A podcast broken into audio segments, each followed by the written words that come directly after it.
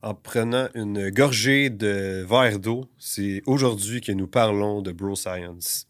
Antoine, qu'est-ce que la Bro Science? Oui, c'est une bonne question, dans le fond. La Bro Science, je peux dire ça comme ça, c'est simplement des conseils qu'on peut se donner entre personnes. Donc, exemple, Matt, tu vas t'entraîner au gym, tu as une bonne pompe, eu tu semblais avoir des bons résultats avec cet entraînement-là. Tu peux dire un conseil, il faut t'essayer absolument ce, ce, truc-là pour optimiser tes résultats. Ça, c'est du Bro Science parce que ça n'est pas basé sur Rien, c'est juste basé sur l'opinion personnelle, finalement. C'est ça, des expériences personnelles, en gros. le bro science, c'est l'affaire avec ça. Puis qu'est-ce que je trouve personnellement qui peut comme porter à problématique, c'est par exemple, tu, tu dis Ah, ben j'ai fait tel style d'entraînement puis j'ai eu des résultats. Mais tu mets l'accent sur le fait que tu as fait ce type d'entraînement-là, mais c'est peut-être finalement parce que là, tu as mangé sur le sens du monde, que là, tu avais un surplus calorique qui t'a fait gagner de la masse, et non l'entraînement en soi. Selon moi, c'est comme de mettre comme un peu l'accent sur ça, qui fait que dans le fond, c'était peut-être pas nécessairement ça qui a fait. Euh, qui, a, fait là, que, tu avais des résultats, entre guillemets. Exact. Parce que, tu sais, qu'est-ce qu'il y a avec le beau science, souvent, la problématique en arrière de ça, parce qu'il y, a un bon côté en arrière de ça. La problématique, c'est que quand on se base sur des faits qui sont juste des billets personnels, tu sais. J'ai vécu ça, donc on extrapole chez tout le monde. Dans le sens que si je fais un entraînement, ça fonctionne très bien, j'ai extrapolé, ah ben, faut essayer ça, ça va fonctionner pour toi, je l'ai fait, ça marche. Mais non, ça ne veut pas dire que ça va marcher pour toi. Parce qu'il y a d'autres variables beaucoup plus compliquées que ça. Puis on ne connaît pas tous les mécanismes aussi qui sont en lien, par exemple, avec l'hypertrophie, la perte de gras ou quoi que ce soit. C'est peu importe aussi dans quel milieu qu'on se trouve. Donc, c'est là que la limite du beau science, c'est comme OK, tu as une bonne expérience. Si ça fonctionne pour toi, tant mieux. Mais on ne peut pas extrapoler chez les autres personnes pour dire que ça fonctionne à tout prix. Donc, après ça, c'est juste des erreurs finalement du beau science. C'est quand on regarde ça. Mais jusqu'à un certain degré, si on se fiait comme pratiquement juste au bro science, les gens, les, mettons, euh, Philite ou euh, euh, Chris Bumstead, ce seraient les meilleurs coachs du monde, finalement, parce qu'ils sont en ultra shape. Fait que si ça marché pour eux, ça va donc marcher pour tout le monde. Donc, clairement, qu'on devrait, on aurait avantage à seulement écouter leurs conseils à eux. J'aimerais ça t'entendre sur le fait, mettons, ça a comme ça rapport, ça a semi-rapport, je pense que c'est comme pertinent d'en parler. Selon toi, l'importance d'un coach, justement, d'être en ultra shape versus quelqu'un qui pas en shape, mais qui a des connaissances? Oui. Ben, ça, c'est une bonne question parce que ça revient souvent, cette question-là. Puis je, pense que c'est juste une question de contexte et de niveau de leadership, dans le sens que, euh, on en a déjà parlé, mais l'idée, c'est que quand que tu veux aider des gens, quand tu veux inspirer des gens, je pense qu'il faut que tu sois à certains points en shape au niveau. C'est parce que, exemple, c'est ton premier contact que tu vas avoir avec des clients qui ne te connaissent pas. Et à ce moment-là, si tu n'es pas en shape puis qu'ils ne te connaissent pas, tu n'es pas, un gourou pour eux autres. Donc, tu ne peux pas avoir un haut degré de leadership autrement. À moins que tu as une réputation que finalement, tu as eu beaucoup d'expérience avec beaucoup de gens, puis tu as fait, exemple, plein de transformations physiques, puis tu es reconnu dans le domaine. Même si tu n'es pas en shape, tu vas avoir quand même un certain niveau de leadership puis une certaine notoriété dans le domaine. Par exemple, là où que tu dois être absolument en shape, je pense, c'est quand tu n'as pas démontré que tu as amené des résultats avec tes clients ou que tu n'as pas démontré que tu as eu des transformations ou que justement tu n'as pas de notoriété, tu n'as pas, de, pas diplôme, tu n'as rien de ça, tu dois être absolument en shape. Parce que tu n'as pas le choix, c'est ton seul degré d'influence ou d'inspiration avec tes clients.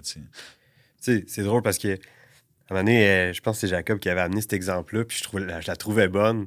On, nous, on travaille avec PA. Euh, PA, pour ceux qui ne le connaissent pas, on le voit peut-être un petit peu moins là, maintenant. Euh, mais PA, il y a des énormes mollets. Ça n'a aucun sens comment il y a des gros mollets, ce gars-là. c'est fou. Là. Ils sont comme gigantesques, veinés, comme ça n'aurait pas de bon sens. Mais tu sais, si, on se fie un petit peu à cette lignée de pensée-là, on demanderait à PA comment avoir des gros mollets. Il y a des gros mollets. Mais demande-y voir, euh, c'est quand la dernière fois qu'il a fait des mollets, PA. Il n'en a pas fait depuis genre 2006. Il n'en a jamais fait de sa vie. Il est né comme ça, avec d'énormes mollets. Fait que s'il dit, il pourrait faire des mollets à tous les jours, tout le monde va faire, OK, c'est sûr que c'est bon, regardez les mollets. Mais je pense, tu sais, personnellement, puis euh, là, vous pensez ce que vous voulez, mais de quelqu'un qui n'avait pas des gros mollets, puis là, qui a maintenant peut-être pas des. Parce que PA, c'est comme imbattable, on dirait, ses mollets, ça n'a aucun sens. On voit juste ça. Il y a de la misère à fitter dans ses. Euh, dans ses pantalons. Ouais, puis il fait cocasse. un bout de temps, euh, j'avais tout le temps comme des, des Converse avec des ballons. Puis. Euh, ça, c'est dans le temps que tu avais genre plus de cheveux puis moins de barbe. Ouais, c'est ça, c'est ça.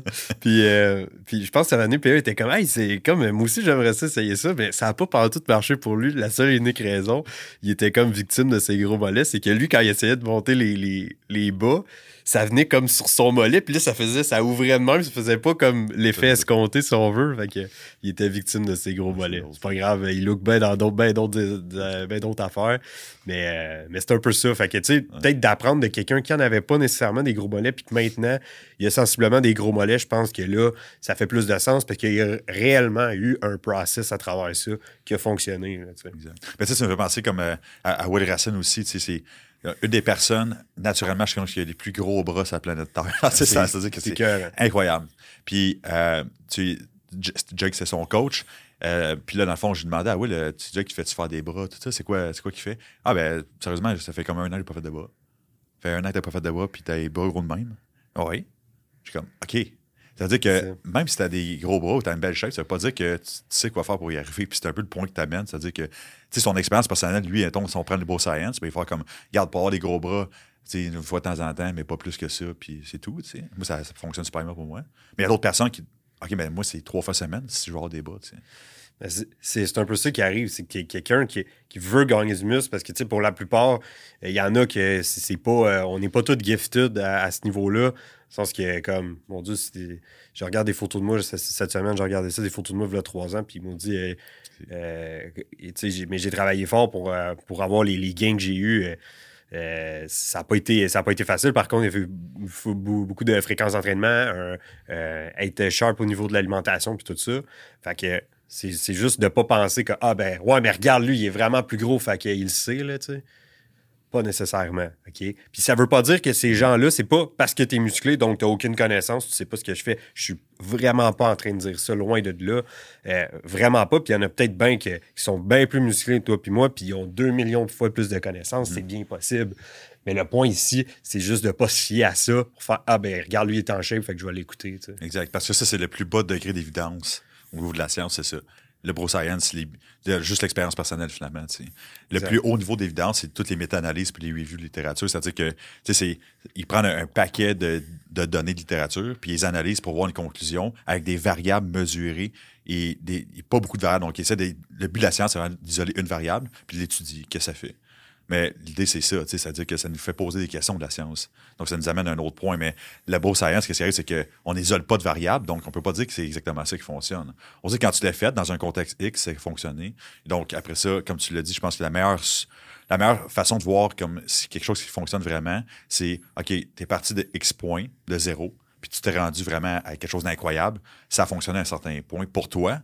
Ça ne veut pas dire que ça fonctionné pour l'autre, mais ça a fonctionné pour toi. Donc, il doit y avoir une certaine vérité là-dedans dans le protocole, même si tu ne sais pas exactement le mécanisme.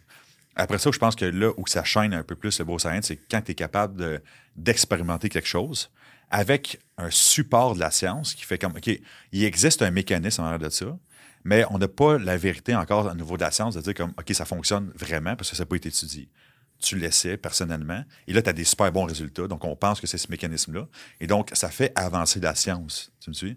Donc, c'est un peu l'idée en arrière du beau science que je, trouve ça bon dans le sens que, OK, ça peut porter à augmenter finalement le questionnement au niveau de la science qu'on a. Et euh, ça, augmente aussi les, euh, justement les, études qu'on va faire dans, dans le futur.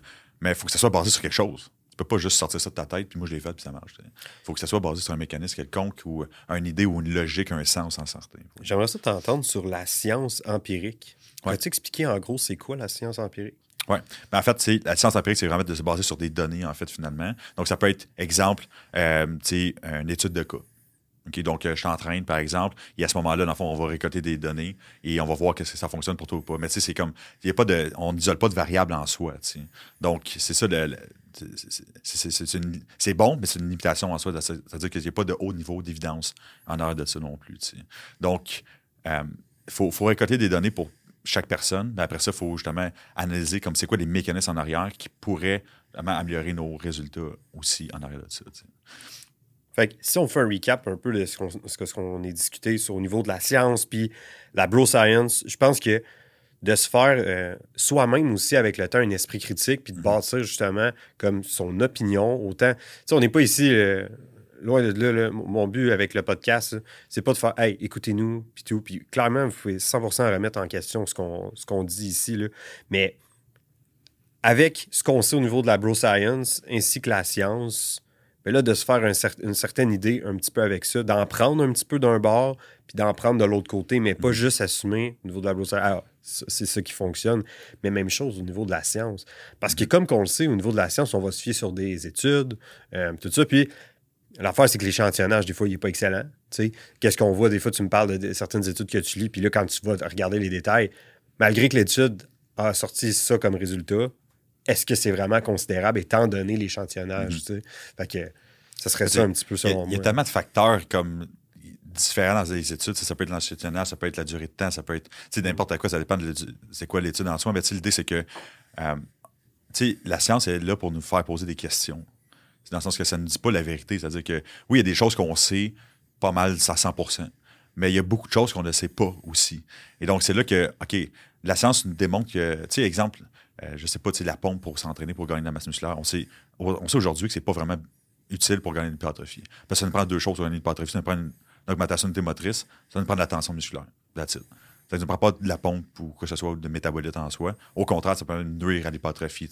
Aujourd'hui, on sait. Mais tu as une couple d'années, on pensait peut-être que c'était un mécanisme d'hypertrophie. Donc, parce qu'il y avait des corrélations entre tout ça. Mais aujourd'hui, on s'est OK, ben, finalement, c'est peut-être pas ça qui se passait. Mais dans le temps, le beau science, c'est comme, OK, on va faire de la pompe, ça va aider à l'hypertrophie, et on remarque que ça augmente l'hypertrophie. Donc, sûrement que la pompe, ça l'aide. Mais aujourd'hui, avec les études qu'on a faites, on s'est rendu compte que, OK, finalement, c'est pas la pompe. OK, c'est d'autres choses. Mais on peut, on passer par la pompe pour y arriver. Tu me suis? Donc, c'est là que, tu on découvre des trucs, on confirme des trucs, oui, mais ça nous fait poser des questions beaucoup plus la science. Après ça, on faut prendre les mécanismes dans la science et à ça, on peut pousser ça à un autre niveau pour aller chercher d'autres nouvelles choses au niveau de la science. L'erreur, c'est de rester dans des billets, puis vraiment de rester comme dans les années passées où clairement que la science a démontré que c'était pas ça finalement. Ah, définitivement. Mais c'est un bon point, euh, je trouve, que tu apportes. Euh, là-dessus. Puis, peut-être que dans cinq ans, on va trouver comme une autre affaire, finalement, qu'on va peut-être revenir sur ce qu'on a dit il y a 10-15 ans. C'est drôle parce que je pense que c'est Chris Thibodeau qui parlait de ça dans un podcast, à quel point la, la science, ça change. Fait qu'à un moment donné, c'est juste que, eh là, moi, quand il y a 5 ans, j'ai eu des résultats en faisant X, Y, Z, ce qui était dit par la science. Puis là, aujourd'hui, on dit que c'est plus ça qui crée l'hypertrophie, mais écoute, moi, en faisant ça, j'ai eu des résultats. Fait que c'est sûr que tu as un biais émotionnel qui est ben voyons, c'est comme si, mettons, dans 5 ans, on dirait, ben, la mécanique tension, ben c'est pas bon pour l'hypertrophie, mais ça n'a pas de bon sens. Je veux dire, on a fait ça avec des clients, on a eu d'excellents résultats. Mm-hmm. Fait que c'est sûr que c'est bon jusqu'à un certain degré. Mm-hmm. Mais, tu sais, c'est ça. Il y a juste quelque chose sous-jacent qui est corrélé avec, par exemple, un mécanisme qu'on pensait qui était vrai. exact, c'est ça. Fait que peut-être de quoi dans mécanique, dans la tension mécanique qu'on fait que oui, c'est bon pour l'hypertrophie, mais de ne pas prendre le concept au complet et de dire que c'est ça.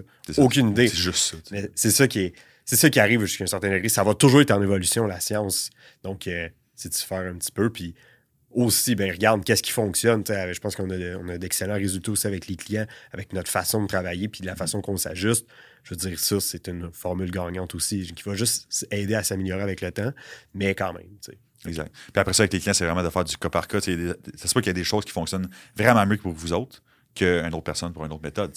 Après ça, c'est là que la science a sa limite, dans le sens qu'on ne peut pas prendre une personne, l'évaluer dans, dans, son mode de vie, dans son contexte de elle, puis d'extrapoler ça encore une fois. C'est, la limite de la science, c'est vraiment juste pour se poser des questions. Après ça, on peut justement utiliser nos, connaissances qu'on a passées et après ça, d'extrapoler ça plus dans le futur et essayer de voir, OK, il y a peut-être de quoi de meilleur finalement.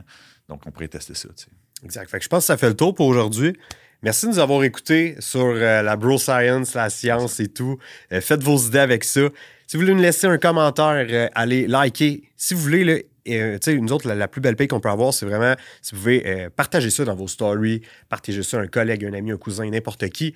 Ça nous fait grandement plaisir. Un 5 étoiles sur Spotify si ce n'est pas fait. Sur ce, on se voit dans un prochain épisode. Salut!